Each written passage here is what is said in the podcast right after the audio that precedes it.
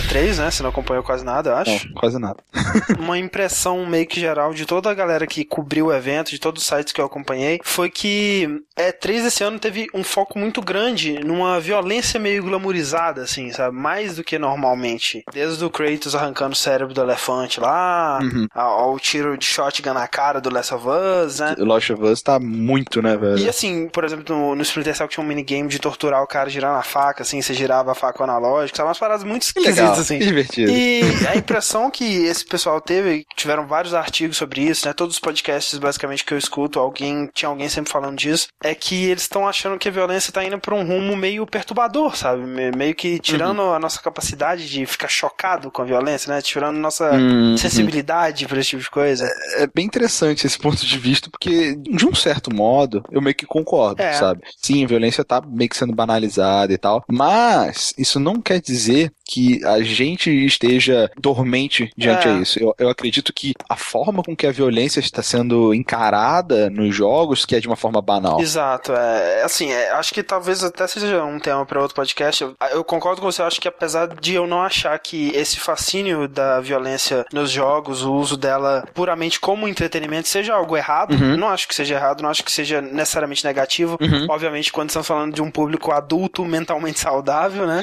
Mas o fato é que realmente a gente não tem muitos jogos que usam violência de forma madura. Isso é verdade. A gente, a gente não tem, aliás, muitos jogos que usam temáticas maduras de modo geral, né? É. Atualmente o que você tem aí pra classificação M, né? Você espera geralmente tripas e provavelmente peitos, né? Você não espera uma, uma coisa realmente madura Sim, sim. E a maioria dos jogos que tem classificação M, eles tentam não ter a classificação M, né, cara? pra atingir um público maior, exatamente. Exato. É, então assim, eu acho que o Spec Ops The Line é um jogo muito surpreendente nesse sentido. Eu acho que assim, é um jogo que provavelmente não vai figurar em nenhuma premiação de jogo do ano, Aham. mas é sem dúvida um dos jogos mais importantes que saíram esse ano, quiçá nessa geração, né? Eu concordo. Eu acho que assim, se eu tivesse que definir com uma palavra Spec Ops The Line, com certeza seria surpreendente, cara. É, uma das maneiras que eu tenho descrito o The Line é falando é um jogo que ele finge ser um jogo genérico. É, primeiras duas horas dele, assim, você acha que é mais um jogo. É, ele tá totalmente disfarçado ali.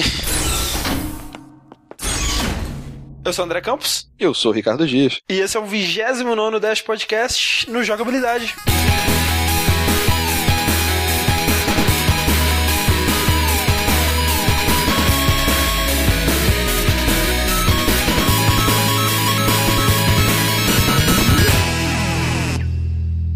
Então que vamos ler os e-mails e comentários relativos ao podcast sobre Conker's Bad for a Day. Vamos. Você lembra que a gente falou que a gente ia dar um jogo do Steam, né? Já que a gente não vai fazer mais o jogabilidade, a gente ia dar um jogo para o melhor comentário Eu lembro. e para quem acertasse o tema, né? Então, assim, Isso. foi complicado porque nós tivemos assim: o Vitor Ferreira, ele começou dizendo assim: é, minha cabeça diz que é Spec Ops The Line, meu coração diz que é Alpha Protocol, mas eu vou com meu fígado e acho que é Deadly Premonition. Então não ganhou, desculpa. Não ganhou. Né? Exato. Porque se fosse assim, ia ser muito fácil. Você faz uma lista de jogos, não sei o quê. Não, vale uma resposta. E a sua resposta foi a última, Exatamente. infelizmente. E aí veio em seguida o Poison. Eu iria chutar Spec Ops The Line, mas vou chutar Lollipop Chainsaw.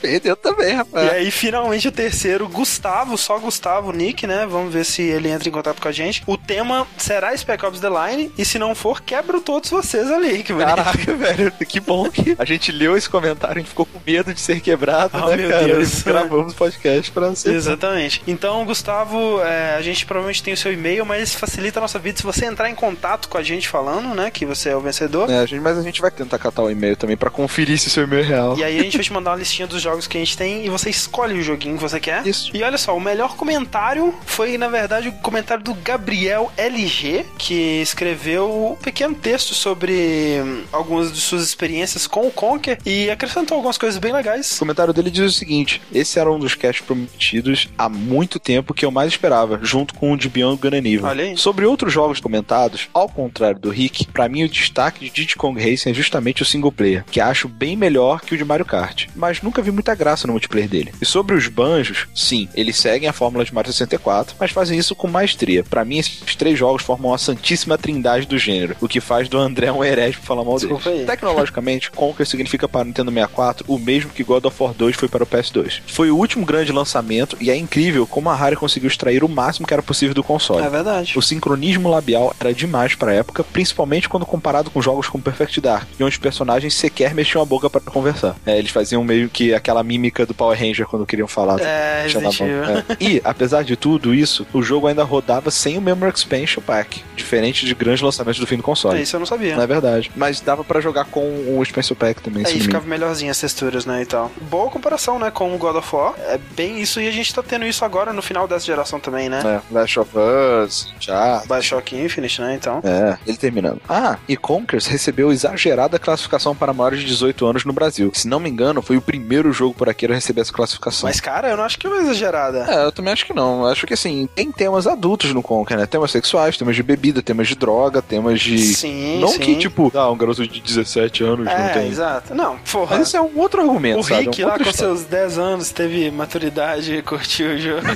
não virou um psicopata, até onde a gente sabe, né? Então. Pois é, mas assim, é, sim, acho que 18 anos é justo. E o Gabriel então ganhou um joguinho também. Ele vai entrar em contato com a gente. Se não entrar, a gente manda um e-mail E aí. se não mandar e-mail, a gente fica com o jogo. Fica exatamente, né? Adiciona a nossa coleção. É. Pro próximo cast, vocês já sabem o tema. Sim. Vai ser de Mega Man X. Exato, né? É, vai ser bem no estilo do Donkey Kong, né? Que a gente vai tratar da trilha. Isso. E ao mesmo tempo a gente vai falar do jogo, né? Falar bem a jogo. fundo mesmo. Por conta disso, já que não vamos sortear um jogo pra quem adivinhar o tema do próximo cast, É. mas o que a gente quer que vocês façam é Que é um experimento, vamos ver como é que vai acontecer, né? Se for bem sucedido. Isso, isso. Mandem e-mails agora, já, essa semana, sobre o próximo tema, sobre Mega Man X, que a gente talvez comente o seu e-mail durante o podcast. Ou, se você for uma pessoa mais perspicaz, mande também um áudio, né? Que se for bem legal, a gente toca durante o, o podcast, ou fala, né? Ou lê o seu e-mail durante o podcast para acrescentar a nossa discussão. Exactly. Ou se você tiver, por exemplo, alguma pergunta, algum ponto que você queira que seja discutido. Tipo, André, qual que é o seu boss do Mega Man X favorito? Por exemplo, isso seria muito interessante. Então, mandem pra gente esse tipo de coisa que vai enriquecer a nossa discussão. E se for bem sucedido, se vocês participarem, a gente implementa isso em mais podcasts pra a frente. gente começa a divulgar mais vezes o, o próximo tema. Exatamente. E para o podcast número 29, que é esse agora, de Spec Ops The Line, a gente vai fazer um podcast quase totalmente sem spoilers,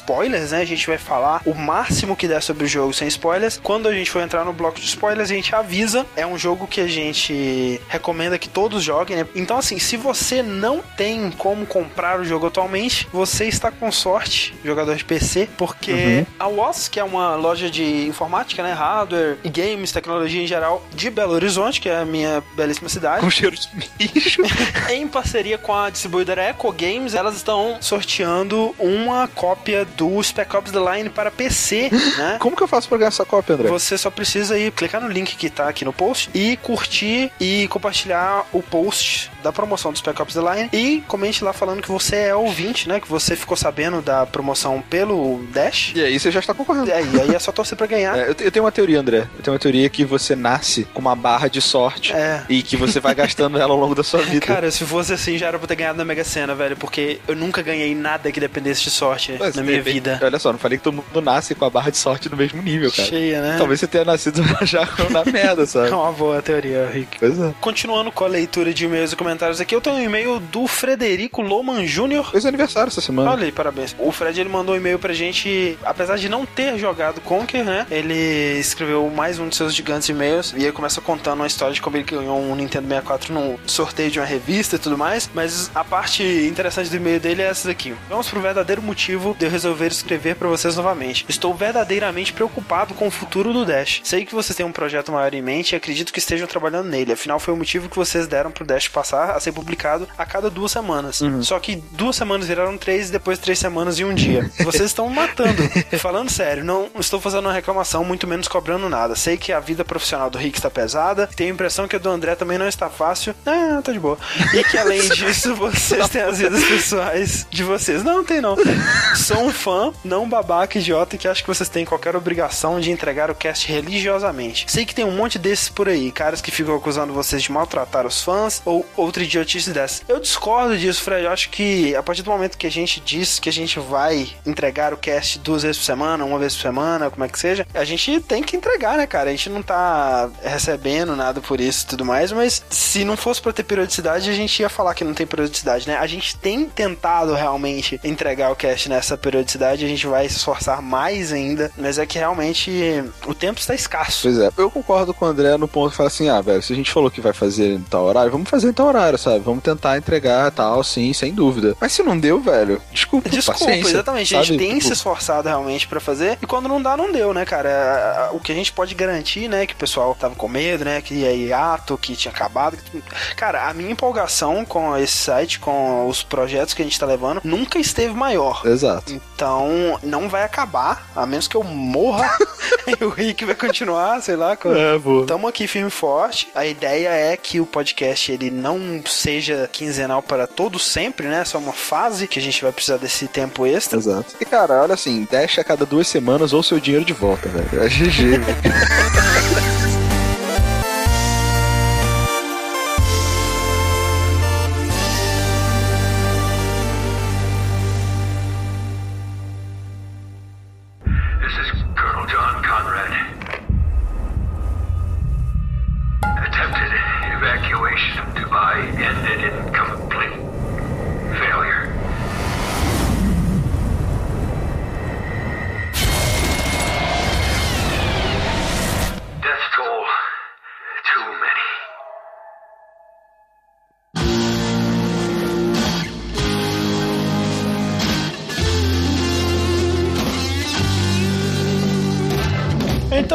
Rick, Spec Ops The Line. Over the line, eu diria. Hã? Hã? É, isso é uma coisa que a gente tem que É. discutir, mas eu queria saber antes de começar, Rick, Sim. a franquia Spec Ops, você tinha conhecimento dos jogos dessa franquia antes de The Line? Você já tinha ouvido falar, já tinha jogado algum? Não, eu fiquei sabendo que era uma franquia com esse, na verdade. Conhece, né? Porque é, começou lá em 98, né, com o Spec Ops Rangers Lead the Way, um shooter militar, né, em terceira pessoa, que tinha um foco mais realístico, né, aquela pegada mais é, estratégia e tal, que você controlava uma dupla de soldados. Foi bem sucedido na época, a desenvolvedora original, ela chegou a lançar três jogos e depois disso ele foi passando, foi daquele tipo de jogo que vai passando de desenvolvedor e desenvolvedor, sabe? Aham. Aos poucos vai decaindo e ninguém sabe o que que faz com a porra da franquia e só vai fazendo jogo de merda depois de jogo de merda, até que ele desapareceu durante praticamente 10 anos, né? Aliás, exatamente 10 anos que o último jogo saiu foi em 2002. Aham. Até que a 2K presenteou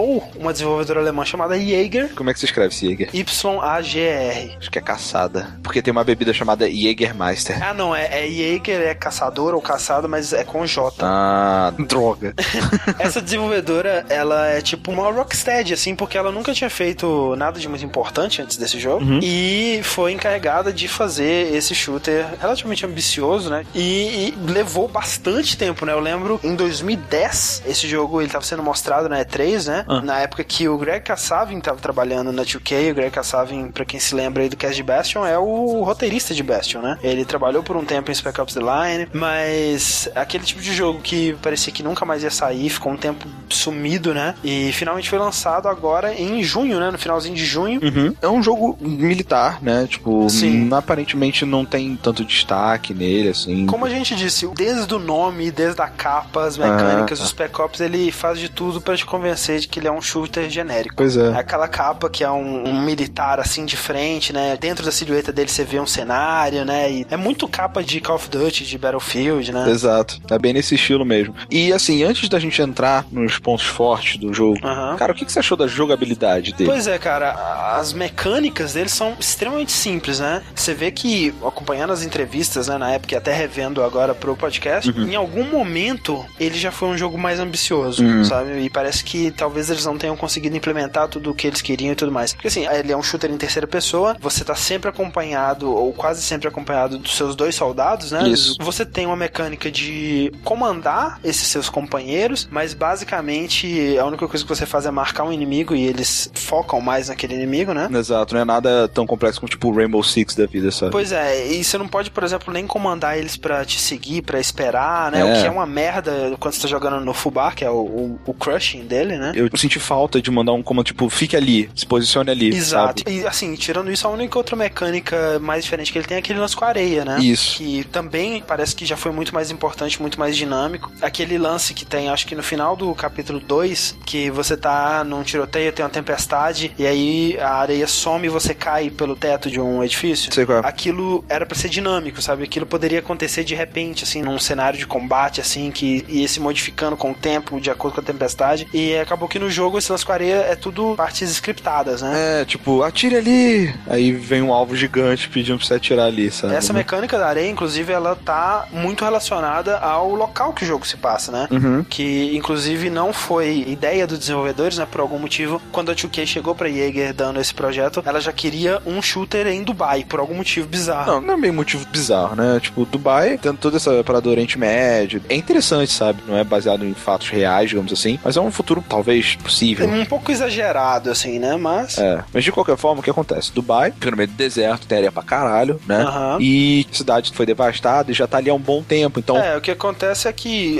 seis meses antes do começo do jogo tem uma tempestade, assim, cataclísmica, né? Foda, Que é. isola e destrói Dubai. Ela é evacuada, né? Quem saiu, saiu. Quem ficou lá ou morreu ou ficou preso lá. Isso. E com isso, ah, muitos prédios ficaram soterrados, né, de areia. Então, ah, algumas vezes estão em saguões que tem Isso.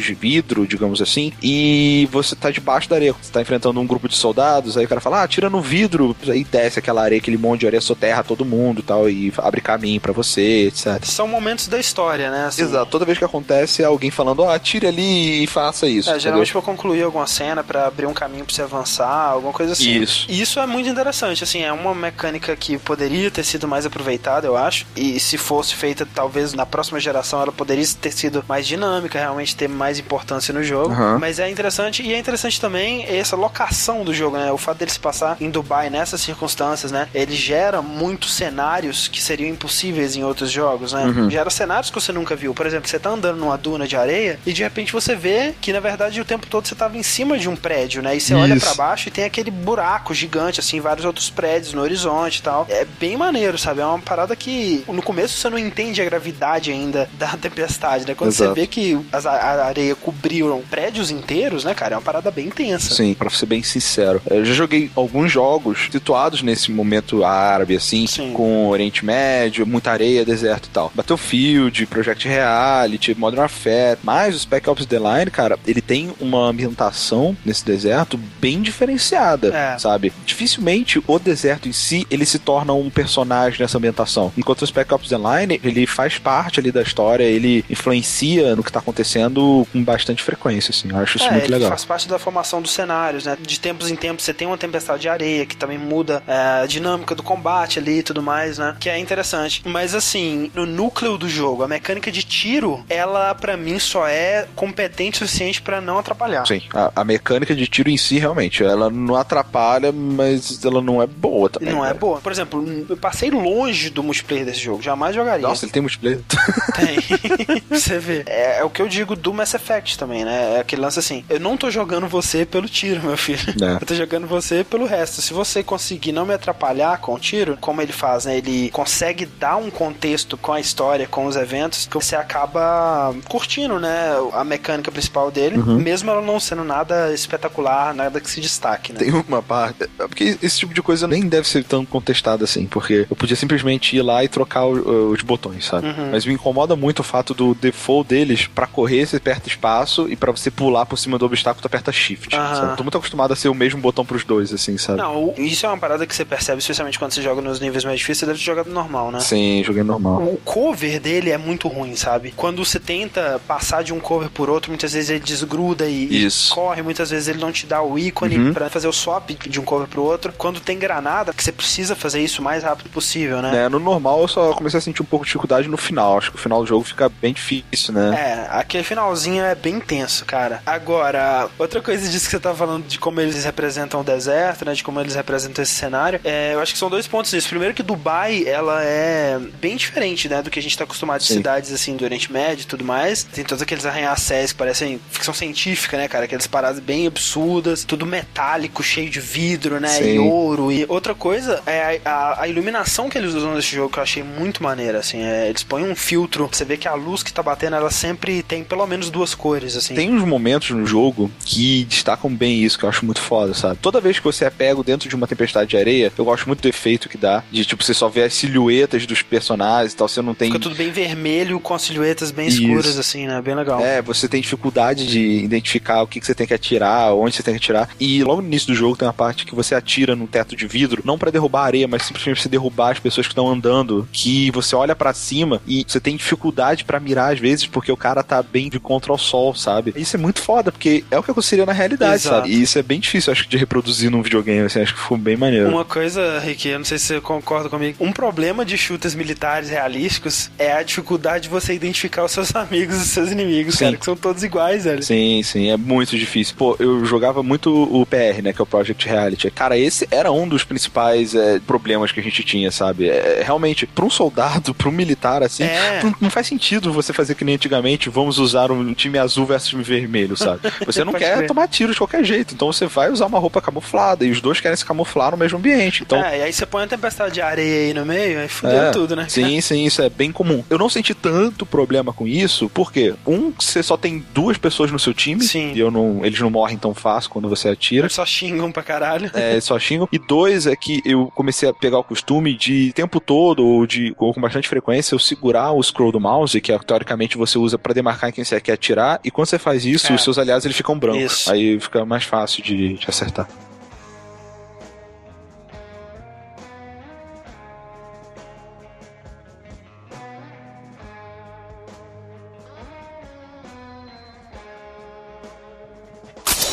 Dubai's running out of time, gentlemen. Let's move. Nesse contexto de Dubai soterrada pela areia, eles inserem essa história, né? Que se passa seis meses depois dessa tempestade. E no processo de evacuação da cidade depois da catástrofe, um militar americano, o coronel John Conrad, ele se voluntariou com o, batalhão dele, né? O, o 33º Batalhão, a ajudar, né? Na evacuação da cidade, a salvar sobreviventes, encontrar as pessoas e tudo mais. E aí, depois de um certo tempo deles lá, e sem muito resultado, o governo americano mandou eles abandonarem a missão, né? E nesse momento o John Conrad e o seu batalhão desertaram, né? Eles ignoraram essa ordem e ficaram por lá, né? E não tiveram mais notícias desses caras. Exato. O jogo começa, né, com essa mensagem desse cara, John Conrad, falando, né, que as vítimas é, foram muitas, né, que a tentativa de resgate foi falha e um grupo, né, de três soldados da Força Delta é enviado para descobrir o que aconteceu, né, procurar sobreviventes em Dubai e tudo mais, que são justamente os três protagonistas, né, o Walker, o Lugo e o Adams. E a gente tem o, o Walker, que é o líder Command Shepard total, sabe? Uhum. É bem até parecido fisicamente, eu achei. Dublado pelo Nolan North. É, a gente tem o Adams, que é o nigga motherfucker padrão que tem que ter. Sim. Que só usa armas pesadas e É mais serião, assim. é mais serão. E tem o Lugo, que é o comic relief do grupo, assim, aspas, né? Que é um cara especialista em comunicação e tem mais sniper e tal. Exato, aí os três eles se ajudam assim, né? E é legal que mostra ao longo do jogo eles usam, tanto em cutscenes quanto né, em, em situações práticas do combate mesmo, as funções diferentes de cada um, né? Por exemplo, o Lugo, em vários momentos, ele é o intérprete, né, com os nativos, né? Ele fala face. O Adams, ele é o cara que abre as portas com sempre dois tiros de shotgun. Sim, sim. Mas uma coisa interessante, você começa a reparar, né, nesses elementos da história. Uma mensagem que chega de um militar que desapareceu com o exército, um soldado é mandado pra encontrar esse cara, né? E você, porra, esse não era o plot de Apocalipse Now. E se você é mais entendedor ainda, o nome desse militar no Spec Ops é John Conrad com K. O nome desse mesmo personagem no Apocalipse Now é Curtis com K também, né, que é o personagem do Marlon Brando. E Joseph Conrad é o autor do livro Coração das Trevas, Hum. que é o livro que inspirou o Apocalipse Now.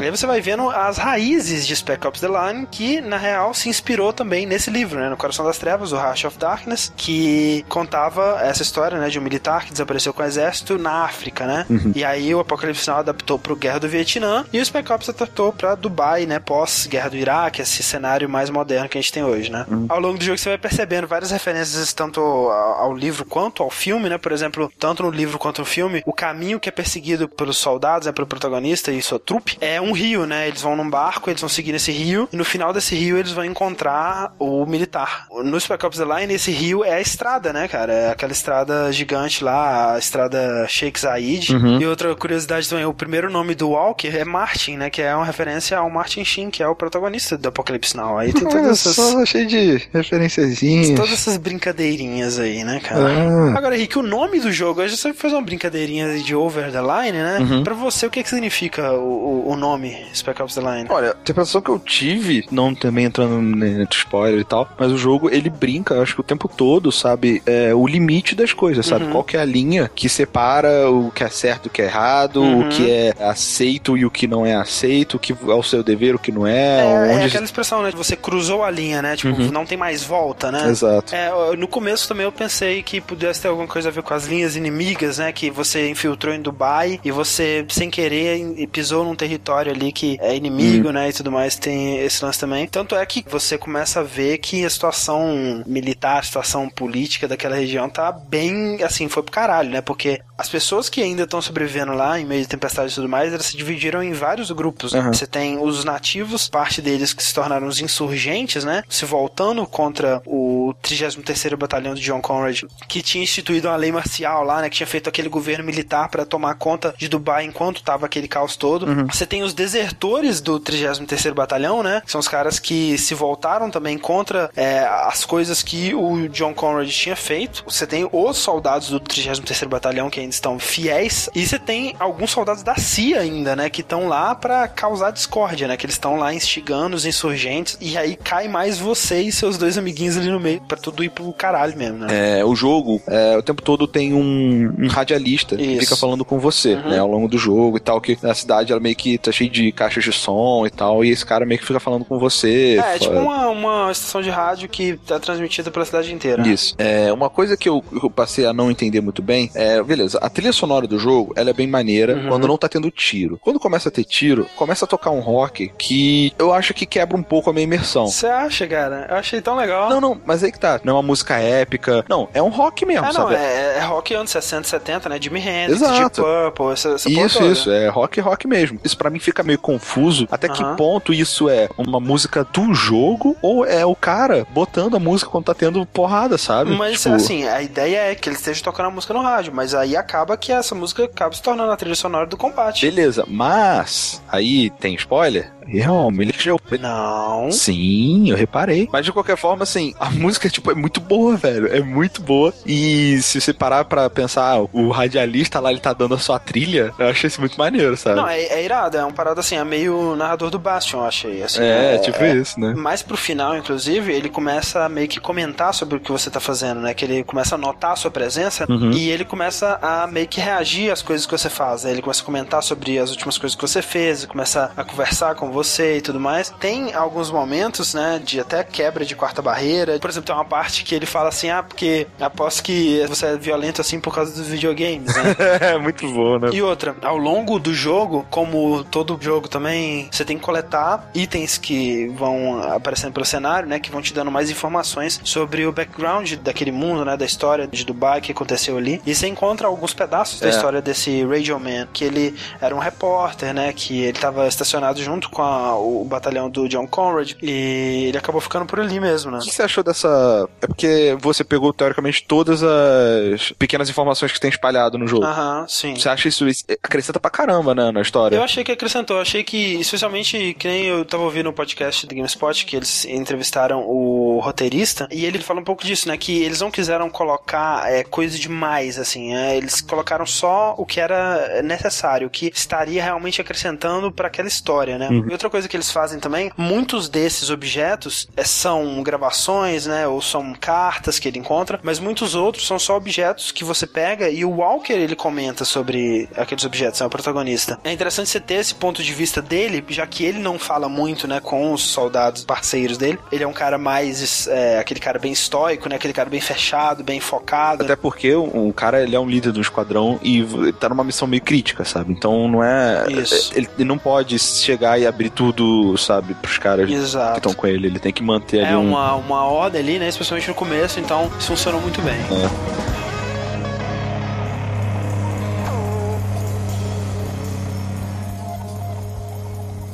I know there's a lot of you asking the same question right now. Why? There was no reason for any of this. We were looking for survivors. Well, you found some.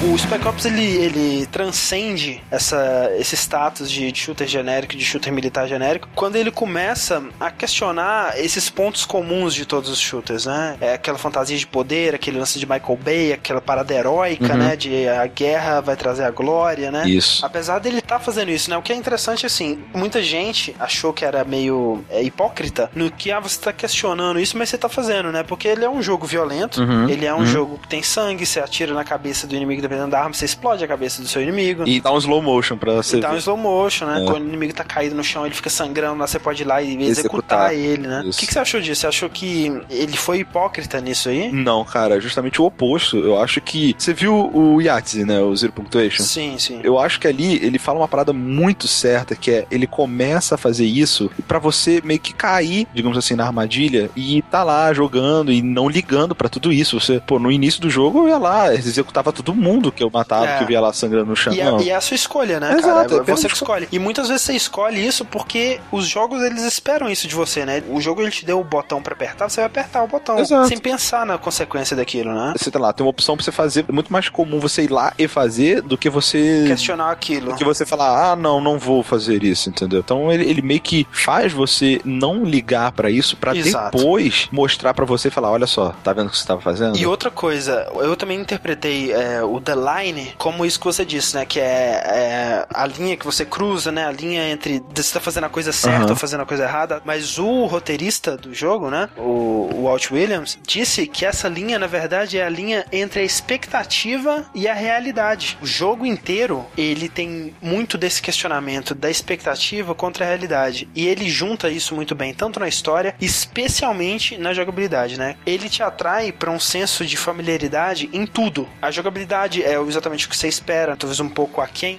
É, você tem o health que regenera, você tem sessões com turrets, você tem os jargões, o Oscar Mike, os arquétipos de personagens. Você falou, o Negão Motherfucker, o cara que É. faz piadinha, né? Você tem o Nolan Norte, né, cara? Puta que pariu, né? Tem algo mais arquétipo do que isso, não, não, não. Porra. Nada mais padrão. E de repente o jogo ele vira pra você e fala: "Não é isso não, cara". Ele te atrai pra esse lugar familiar pra fazer esse contraste e te colocar perdido. Uhum. Que chega um ponto no jogo que ele começa a mostrar que veio, né? Ele começa a ter alguns momentos em que ele pede pra você tomar uma decisão, né? Acho que o primeiro de todos é aquele quando você tá com o agente da CIA na sua mira. Uhum. O que você fez ali? Você deixou ele fugir? Deixa ele fugir. Deixa ele fugir, né? Da segunda vez que eu joguei, é, eu matei ele ali. Não muda nada. Você, em vez de confirmar depois que ele era um agente da CIA, você vê no corpo dele que ele realmente era um agente. Tem um diálogo, né, que reage a isso, que é muito legal. Que o Spec Ops ele faz com o jeito da escolha dele, é que ele não te dá três opções ou, ou dois botões pra você apertar. E você escolhe com a sua ação. Exato. Tem uma parte que você se depara com uma ponte com duas pessoas penduradas e fala: Ó, um desses caras é um cara que roubou água, isso é um crime gravíssimo, e o outro é um soldado que foi prender esse cara que roubou água, mas ele usou de excesso de força e acabou matando a mulher e a filha dele no processo. Assim. Qual dos dois é o criminoso? Quem aqui merece morrer? Você tem que escolher um, Isso. entendeu? Só que na verdade você não tem, É. né? O jogo ele te dá liberdade de você atirar em um dos dois, Aham. de você não atirar em ninguém, sair andando, você vai morrer, ou você pode lutar contra os snipers que vão te matar se você decidir se recusar a fazer isso, né? Foi o que eu fiz. Eu não atirei nenhum dos dois, eu atirei nos snipers. Pois é, eu também. E o jogo ele reage a você. É, é bem legal. Outra escolha legal que tem é quando você tem que decidir se você salva o Gold, um informante, né, um, um agente, ou se você salva os civis, né?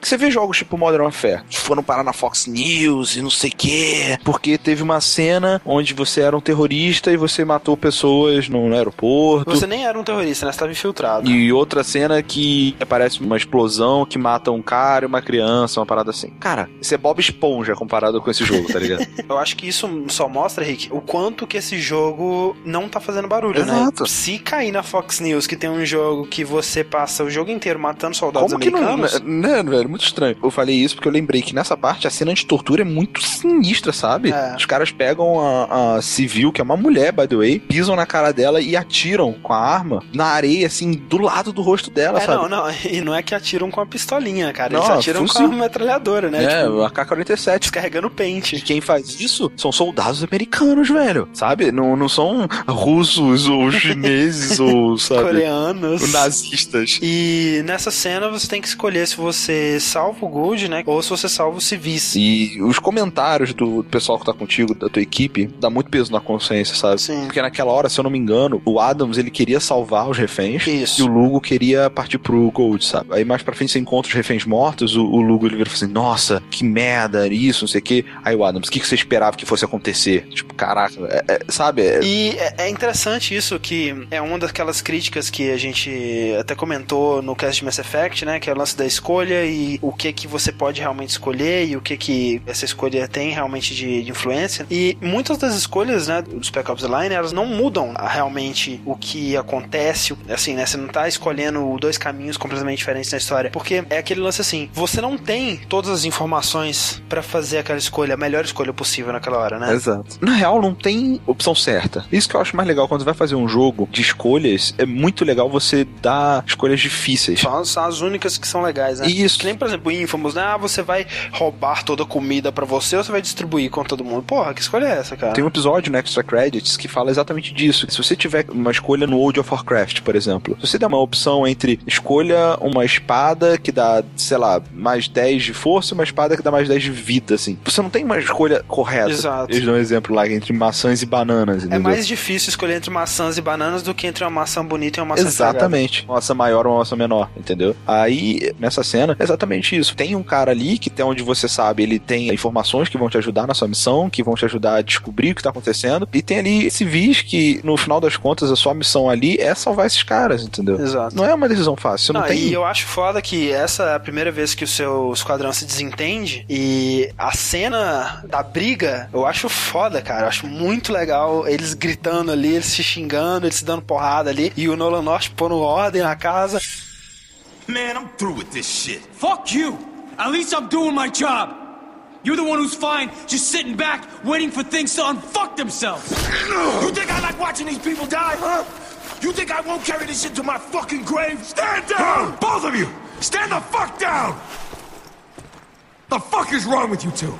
We're in the middle of a fucking war zone, and you're fighting in the dirt like a couple of goddamn kids! You are Delta operators. Fucking act like it!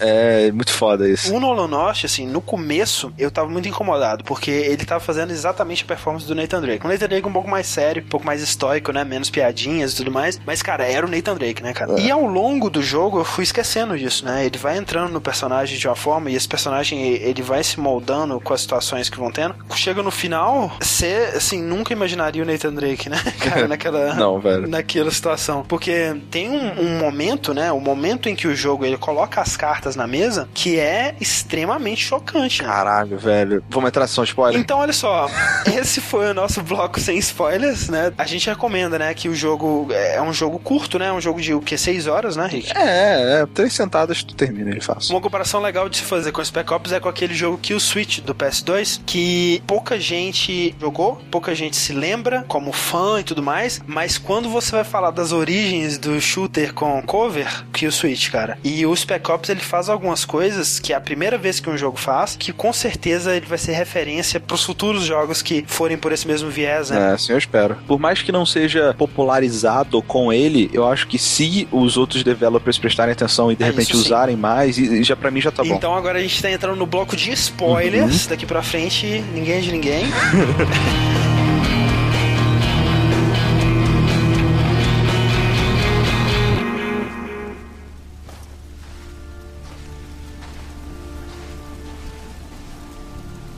Are those civilians? Where'd they come from? There's no camp here. They took them from the nest. That hotel back at the storm wall? No, no, no, no, those can't be the civvies that got kidnapped. It's not possible. Yeah, it is. That's why Gould stormed this place. He didn't want the gate. He was trying to rescue his people. This is your fault, goddammit! Stop right there, Lugo. What it is, he wouldn't we didn't have a choice. He turned us into fucking cowards. Enough, Sergeant. No, no, don't yourself. We need to keep moving. What? Reinforcements will be here any second. We need to keep moving. But Walker, you're, n- you're not even. I'm gonna make these bastards pay for what they've done. Now, are you with me or not?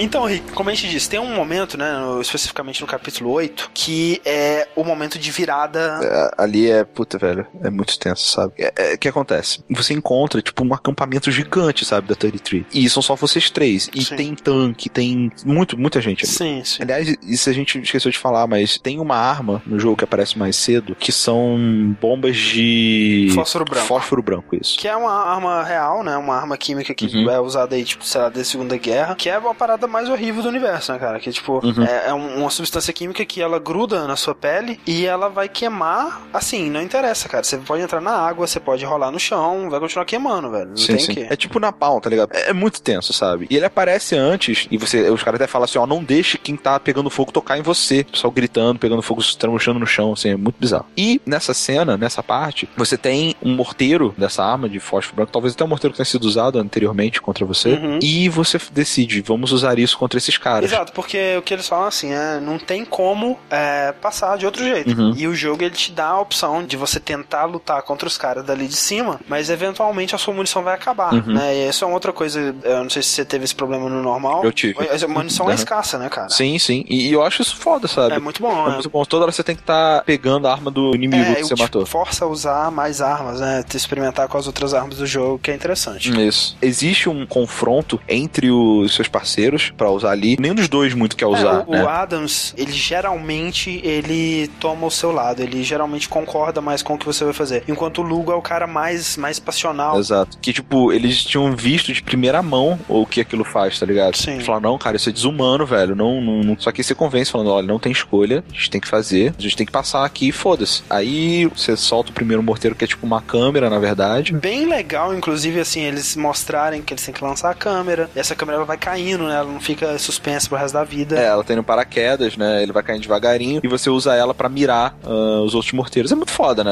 É, com certeza é assim mesmo que deve ser feito. É assim, não tem dificuldade. Você começa a despejar tiros de- Essa cena é uma crítica muito clara, talvez a mais clara, a mais direta ao Modern Modern, Warfare. Warfare, né? Aos jogos militares de modo geral. Porque você tem aí no Modern Warfare e, porra, Saints Row, The Third, né? Que você recebe essa arma, tipo, na primeira missão do jogo. que é essa, a- o Predator, né? Que é o... É, o, o Predator em si é um avião um controle remoto que sobrevoa e mira e tira Exato. mísseis de lá de cima e mata as pessoas, horrível. Exatamente, é aquela parte do Modern Warfare que você tem aquela visão em preto e branco, você Isso. vai vendo os pontinhos brancos e você vai mirando e atirando, né? Que é a parte que mais tira qualquer característica humana dos seus inimigos, né? Eu diria, não só no Predator em si, porque no Predator você usa o, o negócio, mas quando você tá naquele A-72, aquele avião Isso. que fica muito alto, fica é, voando em círculo e tal, que você vê os caras assim, totalmente desumanos, tipo, tem 50 caras É, ali. 50 pontinhos, né, cara? Não são pessoas, são É, pontinhos, né? eles conversam no jogo, no Modern Warfare, eles conversam exatamente assim, sabe? É, bom tiro, bom tiro. Você pegou eles. Ó, tem mais dois carros ali. É, você se distancia completamente daquela situação. Eles não são nada pra você, né? E o Spec Ops, ele te põe pra encarar as consequências disso, né? Isso, o que é foda. Porque logo depois de você bombardear e destruir tudo, você tem que atravessar os destroços daquela merda toda que você fez, cara. E é horrível, cara. É horrível, é horrível. Você tá passando, as pessoas gritando, uai, uai, se agarrando, tentando te agarrar, sabe? Se arrastando sem perna e pegando fogo, e é muito horrível. E o mais horrível, quando você tá terminando de matar as pessoas, tem um montado de pontinhos que, cara, são os civis, velho. que o 33º Batalhão eles tinham trazido pra ali justamente pra poupar esses civis, né, que estavam acontecendo a guerra e eles estavam intocados ali no buraquinho, você É taca... muito, é muito The Line exatamente essa parada, porque a 33, ela tava tomando Dubai de um assim, governo marcial pra tentar manter a ordem e impedir saqueamentos, revoluções Sim. internas, sobreviventes, é, impedir que virasse a era da escrotidão ali, sabe? Exato. Mas pra isso era uma ditadura, sabe? Era uma parada escrotíssima ali e tal. Não, e eles fizeram coisas horríveis, você vê... é, Sim, eles torturaram, eles pegaram de Exato. exemplo, eles matavam as pessoas, penduravam. Exato, você vê linhas de execução, né? Aquelas Isso. pessoas mortas em linha, assim, em fila. Não é que eles eram bonzinhos, né? Longe Exato, disso. não. E isso é uma coisa legal, que nem você disse, decisões difíceis, né? Tudo nesse jogo é muito cinza, né? Você não tem nenhuma facção que se salva, né? E, Exato. especialmente a partir desse momento, nem você, né? Exato. Cara, como que a Fox News não pegou essa porra ainda, Porra, velho? velho, Porque é muito horrível. Tem uma cena mó detalhado e tal, de uma mãe segurando a filha queimada, metade do rosto derretido com a caveira saindo. E aí, Cara, essa cena é muito foda que o Walker, é totalmente estoico, ele vê, ele fica parado na frente olhando. Você vê no fundo o Lugo e o Adams, eles começam a discutir. Meu Deus, o que, que a gente fez, eles nos transformaram em assassinos, né? É, o Lugo tá te culpando, velho. Ele me transformou numa máquina, num assassino, não sei o que. E eles começam a discutir, eles começam a quase cair na porrada ali, e o Walker de costas pra eles, né? Olhando a cena horrível na frente dele. É, catatônico ele. É, não, e o som vai ficando mais é, Abafado. abafado, abafado, você não consegue ouvir mais o que, que eles estão falando, e de repente ele pisca assim, volta tudo a claridade, e ele, vamos seguir em frente. Pra mim, ali, ele meio que deu uma surtada foda, Exato. sabe? Não vou tomar responsabilidade por nada do que eu tô fazendo. Tudo que eu fiz foi por culpa deles. Foi por culpa dele, exatamente. E é, isso é uma merda, mas eu consigo é, fazer com que tudo fique bem se eu matar esse filho da puta, né? É. E aí, assim, ele fica obcecado com isso, porque ele precisa. Dessa redenção. O racional dele foi tipo, se ele não tivesse aqui, eu não precisaria ter feito nada disso. Eu podia Exato. simplesmente entrar, pegar os caras e sair. Mas não, sabe? Ele não toma responsabilidade, né, cara? Ele não consegue aceitar que aquilo foi uma ação dele, que ele tinha escolha. E... E a partir desse momento, né, e outros momentos mais pra frente, mas esse é o turning point, digamos assim, né, que o Walker e o seu esquadrão, eles vão despirocar. O que É. eles tinham de amizade ali e o que eles tinham de respeito um pelo outro vai pouco a pouco se desfazendo completamente e o que o Walker tinha de sanidade também, né, vai indo pro caralho. E o resto do jogo é basicamente você acompanhando a decadência desse grupo, desses personagens, principalmente do Walker, tanto física quanto psicologicamente. Você, jogador, tá vendo que o negócio não tá funcionando, né? Que qualquer coisinha pode criar um conflito interno, um matar o outro ali, sabe? Do teu esquadrão. Então você meio que fica tentando torcer pro Walker manter eles juntos, sabe? E de vez em quando ele meio que dá um basta, tenta unir, sabe? Mas você vê que pouco a pouco as pessoas vão perdendo a credibilidade dele, velho. Não, é exatamente. É, é- ele vai sendo destruído, né, fisicamente, psicologicamente. Isso é uma coisa que o, o jogo ele faz muito bem ao longo desse pedaço, que à medida que os personagens vão ficando cansados, eles vão mudando a maneira de reagir, porque no começo do jogo, eles têm todo aquele ar de militares bem treinados, de uma equipe, né, Sim. bem profissional, eles estão ali fazendo a missão. Yeah, let's do this. tipo isso. E você vê que quando eles matam o inimigo, né? Eles, ah, tango down. Ou então, quando o inimigo tá caído no chão, ele vai lá e executa, né? De uma maneira, tipo, violenta, mas bem limpa, né? Um tiro só, sem crueldade, sem nada. E ao longo do jogo, pouco a pouco, isso vai mudando. E isso eu nunca vi nenhum outro jogo fazer até hoje, sabe? Uma mudança psicológica dos personagens que é refletida na jogabilidade, né? Isso. E você vai vendo com a dublagem do Nolan Norte, que é fantástica. E nisso daí, eu acho que eles escolheram possivelmente o melhor dublador possível. Ele vai ficando mais cansado, ele começa a gritar, ele começa a ficar mais violento, ele começa a ficar maluco. É, ele começa a surtar. Ele, ele tá muito instável. Você vê na voz, na aparência. né? No final, quando ele mata alguém, é kill is fucking confirmed. Cover me! I'm reloading!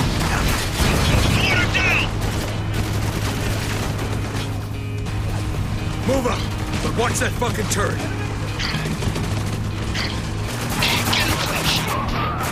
Kill is fucking confirmed! É, exatamente. As execuções também elas mudam, né? O que você tinha lá de, de quebrar o pescoço e tudo mais, ele começa a bater várias vezes com a coronha, né? Da, na, na cara do sujeito. Eu não vi isso, porque depois dessa parte eu parei de executar as Ah, pessoas. É. Sério mesmo, de verdade, eu não consegui, mas eu fiquei, sabe? É, eu tipo, costumava executar porque quando você executa, você ganha mais munição. eu imaginei que tivesse alguma coisa, mas eu não quis testar. E outra coisa que vai acontecendo são as alucinações, né, cara? Aham. Depois de um certo tempo, o Walker ele começa a alucinar, ele, naquela sala com os manequins, né? Que começa a piscar a luz e toda vez que a luz pisca, o inimigo tá numa É. posição diferente, o manequim mudou de posição Isso. e tal. Caraca, é muito sinistro essas partes, né? Logo no final, depois que o Lugo morre, Isso. tá você e o Adams meio que pro final sprint, assim, sabe? Pra onde o coronel está. E tem uma parte que você vai entrar numa casa, assim, e um daqueles os heavies, tem armadura e tal, ele abre a porta e a princípio é o Lugo. Isso. E ele culpando o Walker, assim, e começa a tentar te matar e tal. E é legal que nessa cena específica, se você morre, isso comigo. é, ele não te dá a tela de load, começa a tocar Twinkle Twinkle Little Star, totalmente Dead Space nesse momento. Exato, é. Fica uma tela diferente assim, e aí volta pra cena. Dá um fade out assim, tipo, branco, aí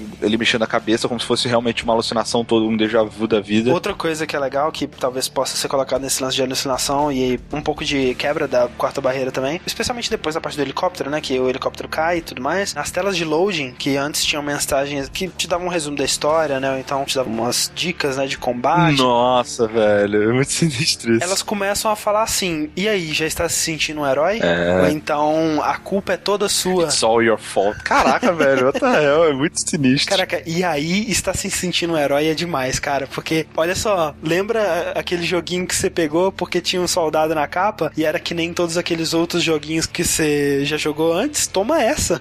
Te enganamos. Né? Essa cena depois do helicóptero, né? Que você perde o Lugo, né? Que você encontra o Adams no deserto e vocês dois vão atrás do Lugo pra ver que ele foi linchado pelos civis. É, você começa a ouvir gritos e tal, e você sai correndo. Quando você chega onde o Lugo estava, ele tá pendurado numa forca, todo machucado, e uma porrada de civis em volta dele. Exato. É que também antes disso, um pouco antes disso, você tinha invadido o aquário, Uhum. que era a fonte de água, né? Você rouba a água junto com o Riggs pra é, enfraquecer o 33º Batalhão. Isso. Só que você não consegue escapar com a água, né? Os caras eles abatem os caminhões e destroem toda a água do. do- Você tá engraçado esse termo, a água foi destruída.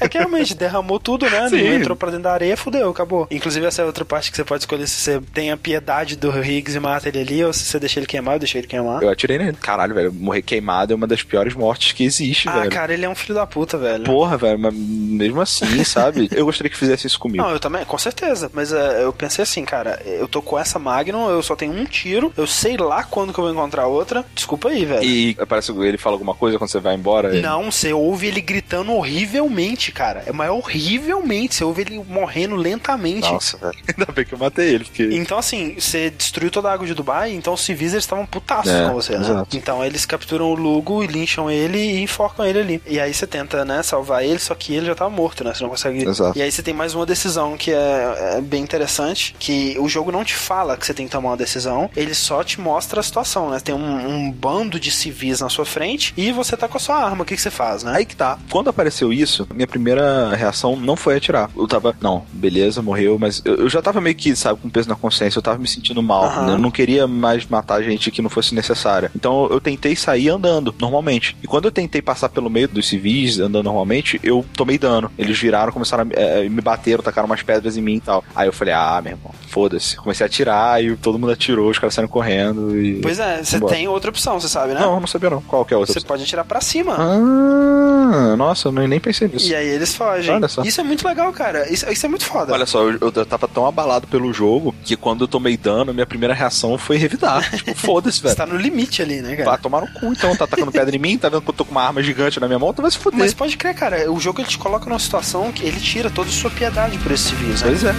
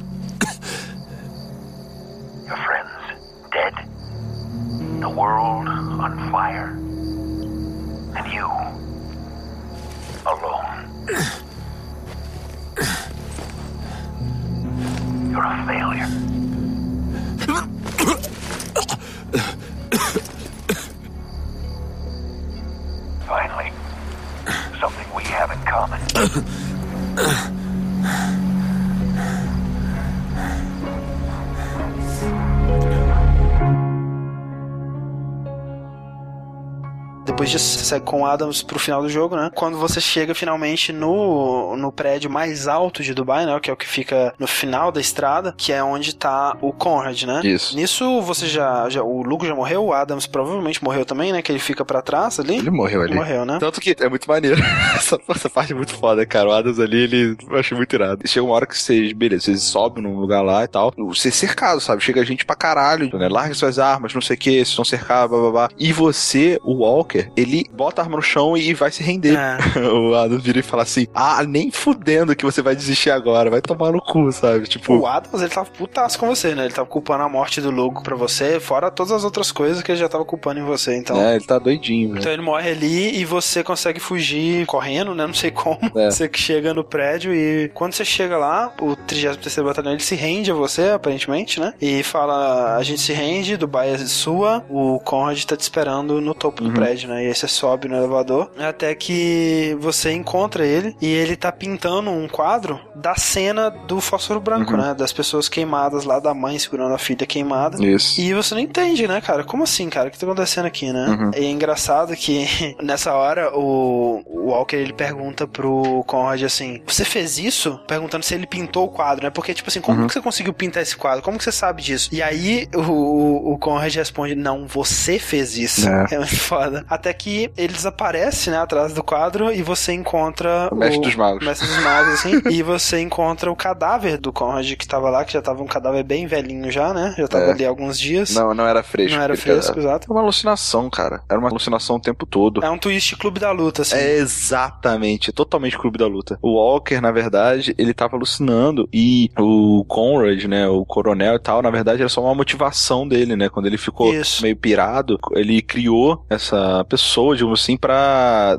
justificar as ações dele, né? É, o Conrad não é que ele não existia, né? Sim, ele existia. Exatamente, tanto é que tem o cadáver dele lá e o, o Uhum. Conrad sempre foi um grande herói pro Walker e Isso. tudo bem que é a alucinação do Conrad falando, mas tipo assim, o próprio Conrad fala pro Walker, tipo, não tem dessa de herói, né? Você tem que fazer o que você precisa fazer e torcer pra que, né, você não tenha que fazer muita atrocidade nesse caminho. Exato. E o, o Walker, ele tava meio que nessa pegada de tentar ser um herói. Uhum. E aí tem o flashback, tipo, o Clube da Luta também, que mostra todas as cenas que ele tava alucinando, né? O que, que realmente tinha acontecido, né? Quando ele pega o O rádio. rádio tá sem pilha, né? O rádio Mostra que quebrado. rádio tá sem pilha. Mostra que na parte que tinha os snipers lá forçando Eram eles dois a- cadáveres, né? Eram dois cadáveres. E mostra que, tipo assim, tinha muito mais motivos ainda pros seus companheiros estarem suspeitando de você que você devia estar malucaço, né? Na real, depois desse final e tal, eu me perguntei, isso que eu achei meio forçado, sabe? O quê? Os companheiros, eles sabiam que o cara tava meio maluco, sabe? Ele virava e falava assim, você tá falando com quem, cara? O que, que você tá fazendo? Você tá doido, não sei o quê. E eu estranhei muito eles continuarem, sabe, seguindo e não, não falarem nada a respeito, sabe? É. Com- diretamente com Tem você. um momento que o, o Adams ele te confronta, né? Vocês estão andando assim, ele para na sua frente e fala que, tipo, que porra é essa, cara? O que tá acontecendo? Não sei o que lá. E o Walker, ele, não, a gente tem que conseguir completar, vamos seguir em frente e tudo mais. Mas é a única vez também, né? Uhum. E realmente, eles, apesar de tudo, o Adams ele continua seguindo o Walker, né? Talvez por respeito, talvez, não sei, pela hierarquia mesmo, mas. Não ter escolha, né? Eu justifiquei pra mim mesmo ali que eles não tinham muita Exato. escolha, sabe? Estão no meio da merda se- e o cara tá mantendo vocês vivos em, né, de uma certa forma, acho que não tem muita escolha, né? Aí é legal que assim, e essa cena é muito foda, porque a música é muito foda. A alucinação do Conrad fala que você tem que decidir, né? Quem que você vai culpar por tudo que aconteceu. Você tá de frente pra ele no espelho, né? E aí no espelho tem o seu reflexo e o reflexo dele. Eles têm três opções ali, né? É três? Sim. É, o reflexo dele tá apontando a arma pra você e você tá apontando a arma pro reflexo dele. Você pode apontar a arma pra você ou pro reflexo É, dele. você né? pode apontar a arma pro seu reflexo. Não, eu- então, eu acho que quando você aponta a arma pro seu reflexo, ele põe a arma no pescoço. Tem certeza? Eu acho que são só duas opções, cara. O que você escolheu Eu primeiro? escolhi, eh, eu me matei naquela hora. Eu também, cara. É, mas eu acho, eu me matei, eu tava pensando em Clube da Luta na hora, eu, eu não achei que eu ia morrer mesmo. De verdade, eu achei que eu ia matar minha alucinação. que, tipo, eu achei que, eu, na real, se eu atirasse no Conrad, eu ia me matar. Entendi. Ah, não. É, a terceira opção é você não fazer nada, que aí o Conrad ele atira em você. Ah, isso, pronto, verdade. E assim, esse final que a gente teve, né? Ele é um final mais curto, né? Que você atira em você e aí só mostra o Walker caído no chão, né? Ao lado do cadáver do Conrad que se matou ali. E acaba, né? E é isso aí, não tem epílogo, não tem nada. Se você decidir matar o Conrad, o Walker ele se mantém vivo e ele usa o sinal do Conrad pra chamar ajuda. Uhum. É, ele até tem uma alucinação ali com o soldado, mostrando que né, os soldados não se renderam pra ele porra nenhuma ali, era mais uma alucinação dele. Uhum. E ele chama o resgate, né? O, O Walker, ele vira e ele usa a frase, né, do Conrad pra chamar o auxílio, né? Ele fala as mesmas É coisas. semelhante, né? Ele fala. É, ele fala assim, no- o, o do Conrad, ele fala death toll, too many. Vítimas, é demais. É, E aí o, o, o Walker ele fala sobreviventes, um a mais, né, do que deveria. One too many.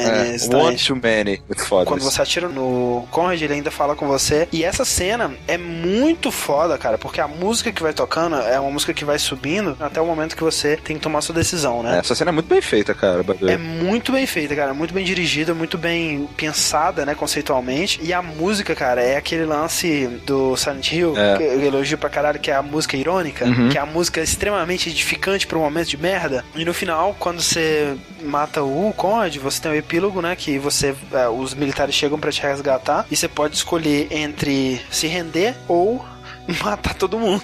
ou tentar matar todo mundo, né? Que aí são mais três finais que você pode escolher. Né, E nesse que ele se entrega, é, é legal que ele volta pra casa, digamos assim, né? Diga, é o final feliz, É, né? Digamos é o assim. mais feliz. É o mais feliz, né? Mas no carro, o militar que tá dirigindo pergunta pra ele: Caraca, a gente tava passando por aqui e a gente viu algumas coisas, cara. Como que você conseguiu sobreviver a esse lugar? Aí o Walker fala: Quem disse que eu consegui? É. Quando você tenta matar os soldados, se você não, Não conseguir, consegue, é. é, você cai no chão, mostra um flashback, assim, do Conrad conversando com o Walker, né? Na época que eles se viram em Cabu. O Walker falando para assim, tipo, ah, quando que a gente vai voltar pra casa, não sei o que lá. E o Conrad falando, homens como a gente nunca voltam. E o último final, que foi o primeiro que eu fiz. E que eu acho mais foda, tá? Sim, eu também acho.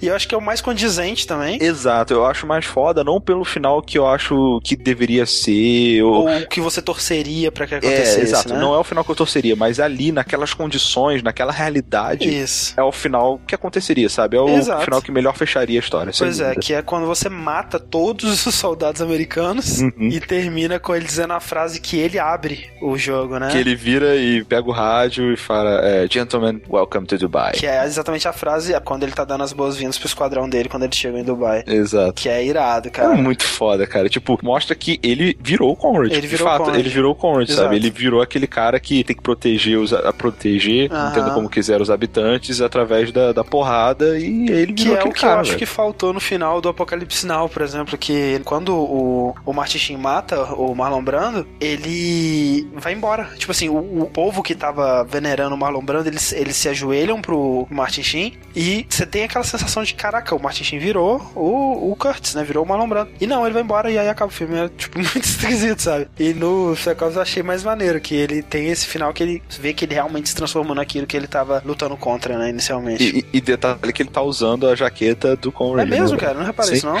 Não, ele tá usando aquele sobretudo verde de do Caralho, exército do Conrad. Que maneira. É muito foda. Outra coisa que o, o Walt Williams, o escritor do jogo, revelou é que quando você começa o jogo, né, você começa com um flash forward do helicóptero, né? Que você começa naquela cena que você tá fugindo com o helicóptero e você tem outros helicópteros te perseguindo e aí tem tempestade. Isso. E um helicóptero bate em você e o helicóptero cai, né? Helicóptero, helicóptero, helicóptero. Helicóptero. Volta, né, no tempo, e aí você passa o jogo inteiro e chega nessa parte, né? Quando você chega nessa parte, o Walker ele fala: Peraí, Eu já vi eu já isso." vi isso antes, né? Ele tem um déjà vu ali, né? O Adams, o que você tá falando? Ele, não, deixa pra lá, né? E aí, se você reparar, desde o começo, o Walker, ele tava tendo alucinações. Você vê é, outdoors com a cara do Conrad, na verdade. Outra coisa, sempre que ele está alucinando, as cenas, elas são cortadas com um fade branco, em vez de um fade preto. Todas as cenas, isso é uma coisa pra você reparar se você for jogar de novo. Então, assim, o que essa cena é, tá tentando dizer é que ele morreu ali, na queda do helicóptero, e todo o resto do jogo é na mente dele, é um limbo. E o criador do jogo falou isso. Mas, tipo assim, ele falou que é uma das maneiras de interpretar. Ah, bom, porque eu não acho legal essa maneira. Ainda mais que, tipo, acontece tanta coisa foda depois, dessa Sim, parte. mas é, é interessante você ver isso. Mesmo no começo, mesmo antes do- de tudo acontecer, o Walker ele já tava alucinando. Entendi. Então, se pá, ele tem realmente um problema mental desde o início. Eu acho interessante ter, assim, né, ele ter deixado essas pontas soltas pra interpretar. Isso é sempre legal, essas discussões, assim. Mas é. O que, que você acha, então? O que, que poderia Pra ser? mim é só realmente uma, um jeito de mostrar que ele tá mal, sabe? Ele tá realmente maluco. E, e, assim, é, tem essas quebras de, de quarta barreira, né? É, eu também tava vendo dessa É só uma forma. brincadeirinha mesmo, né? É, eu tava vendo isso. Muito jogo faz isso, né? Começa avançado, aí tem uma parada e. Outra coisa que o Walt Williams fala nesse podcast, eles, obviamente, eles gostariam muito de fazer uma sequência. Provavelmente não vai acontecer, porque esse jogo não está vendendo muito bem. Você pode mudar isso, né, ouvinte? Olha. Você pode ajudar a mudar O isso. poder é de vocês. Mas ele, tem- ele gostaria muito de fazer uma sequência e o plano dele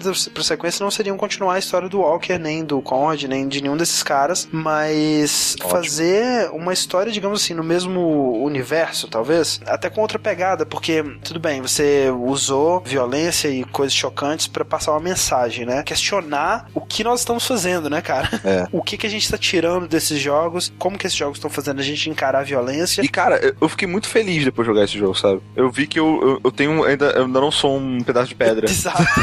Isso é muito bom, né, cara? De vez em quando a gente sentir alguma coisa nesses nossos corações. Mas assim, se fosse trazer outro jogo, né? E aí o Spec Ops 2, mesma com a mesma pegada. pegada, já vamos te chocar mais agora. É, vai entrar justamente no, no, no que eles estão falando da crítica, sabe? Eles vão tentar Exato. começar a banalizar né? o que eles. Banalizar o que eles estão fazendo. Então, assim, ele quer pegar, fazer outra coisa. Agora é torcer pra que eles consigam fazer. E outra coisa, né, cara? O jogo, ele tem muitas falhas, né? Ele tem muitos problemas. Sim. Mas é porque, primeiro, é um jogo que tá em desenvolvimento há sei lá quantos mil anos. É o primeiro grande jogo dessa empresa. Então eles têm perspectiva é, é só melhorar, né? Nos próximos. Então, Isso. e esse cara, o, o Walt Williams, ele, pelos pontos de vista que ele dá nessas entrevistas, ele é um cara muito promissor, que dá pra acompanhar ele, que o que ele tiver envolvido vai ser maneiro. Bacana, ótimo. É, eu realmente espero que, cara, no próximo jogo, pessoalmente, eu preferia que não fosse nem Dubai. Não fosse um jogo de guerra, talvez, sabe? Eu queria ver uma outra parada que essa empresa, né, essa desenvolvedora pode fazer, sabe, com os recursos que ela aprendeu. Tem muita história pra ser abordada e os caras, eles trabalharam bem a narrativa. Eu achei que tem muito que aproveitar. De uma forma geral, cara,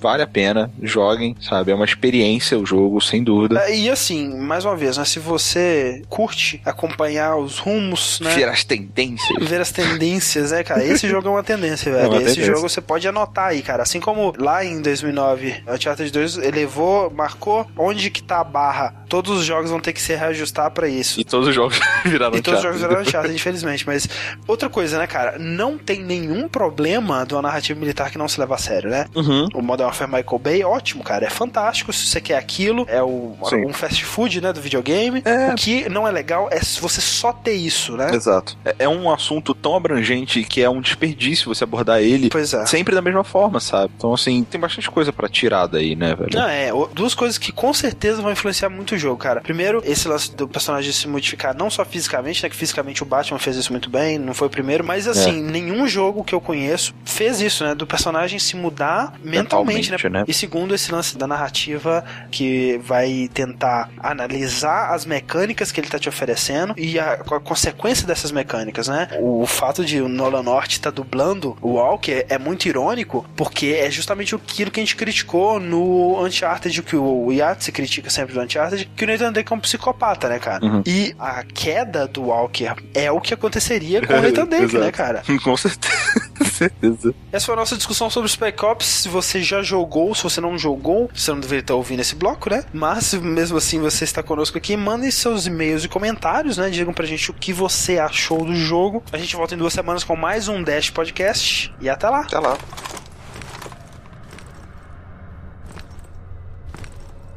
It seems that reports of my survival have been greatly exaggerated. This is impossible. Though I assure you, it is. How? Not how. Why? You were never meant to come here. We have our orders. Leave the city, radio command from outside the storm wall. They send in the cavalry, we go home. What happened here was out of my control. Was it? None of this would have happened if you'd just stopped. But on you marched. And for what? We tried to save you. You're no savior. Your talents lie elsewhere.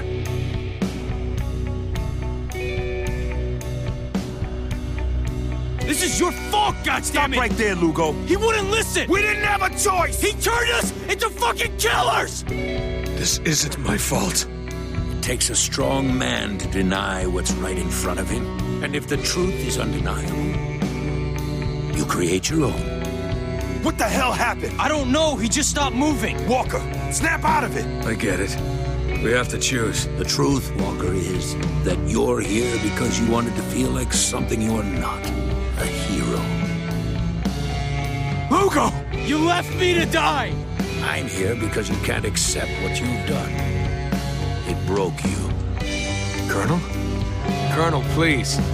What's going on, Walker? It's Conrad. He did it. All of it. You needed someone to blame, so you cast it on me. A dead man. I know the truth is hard to hear, Walker, but it's time. You're all that's left, and we can't live this lie forever.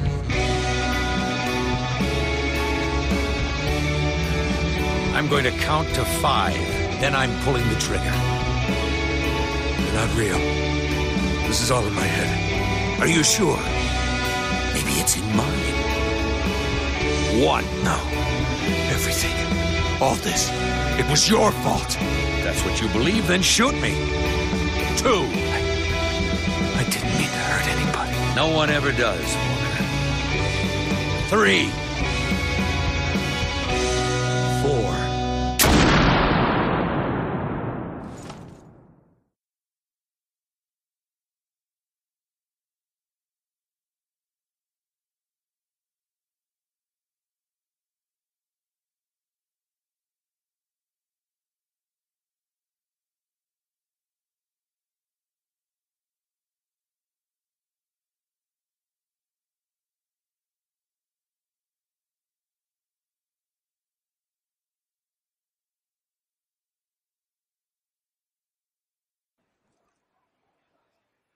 Gentlemen, welcome to Dubai.